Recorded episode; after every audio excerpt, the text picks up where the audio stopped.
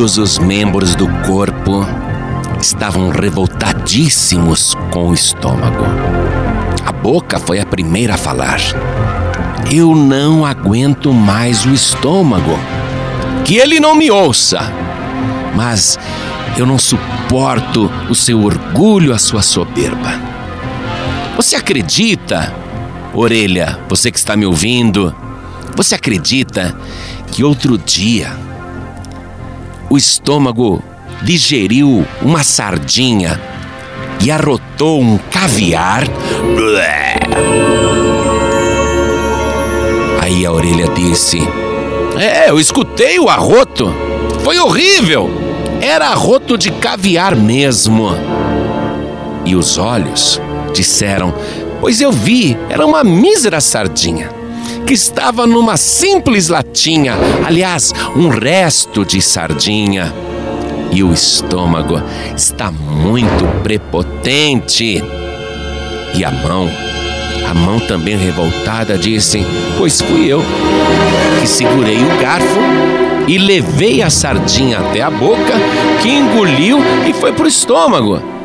Quer dizer, o estômago está achando que ele é o rei do universo, que ele é a parte mais importante do corpo. Eu também não aguento mais o estômago.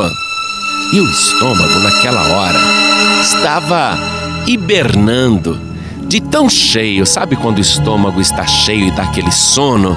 O estômago não estava ouvindo nada. Aí os membros do corpo disseram que iriam dar uma lição no estômago. Os olhos falaram: Olha aqui, eu não vou mais olhar para aqueles pratos deliciosos. Não vou mais olhar para aquelas pizzas, aqueles hambúrgueres. Não vou mais olhar para aqueles churrascos. Ah, eu quero ver como é que o estômago vai se virar sem eu para olhar. A boca, por sua vez, disse: E olha, quer saber de uma coisa? Eu vou fechar a boca. Não vou mais é, deglutir os alimentos, não vou mais permitir ao estômago que sinta o paladar. E a língua disse: Deixa comigo. Eu não vou mais provar nada, seja doce ou amargo, salgado ou sem sal, o estômago vai ver só quem sou eu o estômago vai aprender a lição.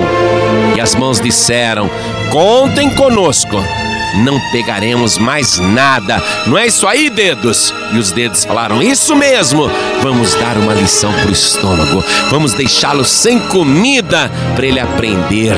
Aí o nariz, por sua vez, disse: O que, que vocês acham de eu não cheirar mais nada?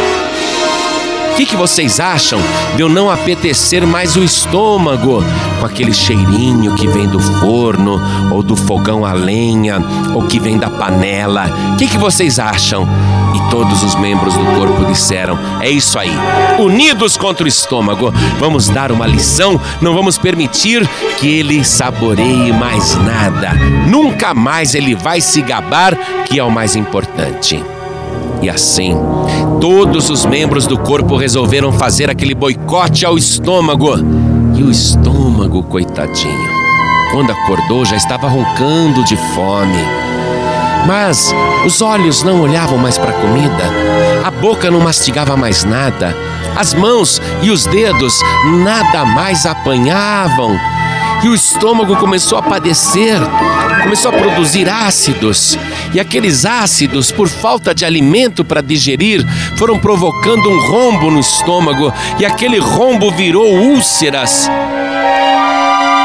E o estômago passou a doer muito, passou a sofrer demais. E o corpo não lhe dava mais nada. A lição estava sendo muito dura. E o estômago foi morrendo grudando as suas paredes, ficando cada vez mais esburacado pelos ácidos e o estômago morreu. O estômago morreu. Aí todo o corpo começou a dizer: Bem feito para o estômago, quem mandou ser orgulhoso? Mas aí os olhos disseram: A minha vista está escurecendo, não estou enxergando mais nada. E a língua falou: Boca, eu estou grudando aí no céu da boca. E a boca disse: Eu não posso fazer nada, eu não tenho forças. E as mãos estavam tão fracas para pegar qualquer alimento que elas também morreram. E assim, o ouvido não escutava mais nada, os olhos não enxergavam mais nada, boca não comia mais nada, a língua não sentia mais nenhum paladar e as mãos ficaram imóveis. Resultado final: todo o corpo acabou morrendo. A palavra de Deus trata cada um de nós como membros do corpo de Cristo. E nós, às vezes, temos alguma reserva ou restrição com algum membro do corpo. O corpo é a igreja. E queremos isolar aquele membro, deixá-lo de lado ou lhe dar uma lição. Mas acontece que, ainda que este plano seja levado adiante e um membro do corpo seja isolado, na verdade, todo o corpo vai padecer e acabar morrendo. É por isso que está escrito no Evangelho, preste atenção, na primeira carta de Paulo aos Coríntios, capítulo 12, versículo 14 em diante. Porque também o corpo não é um só membro, mas muitos. Se o pé disser, porque não sou mão, não sou do corpo, não será por isso do corpo? E se a orelha disser, porque não sou olho, não sou do corpo, não será por isso do corpo?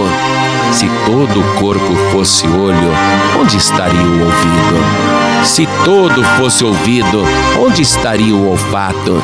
Mas agora Deus colocou os membros no corpo, cada um deles como quis. E se todos fossem um só membro, onde estaria o corpo? Agora, pois, há muitos membros, mas um corpo.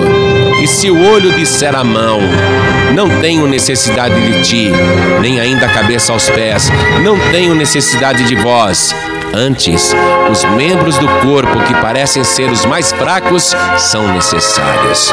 E os que reputamos serem menos honrosos no corpo, a esse honramos muito mais. E aos que em nós são menos decorosos, damos muito mais honra, os que em nós são mais honestos não têm necessidade disso, mas Deus assim formou o corpo, dando muito mais honra aos que tinham falta dela, para que não haja divisão no corpo, mas antes tenham os membros igual cuidado uns dos outros, de maneira que se um membro padece, todos os membros padecem com ele, e se um membro é honrado, todos os membros se regozijam com ele. Ora, Vós sois o corpo de Cristo e seus membros em particular.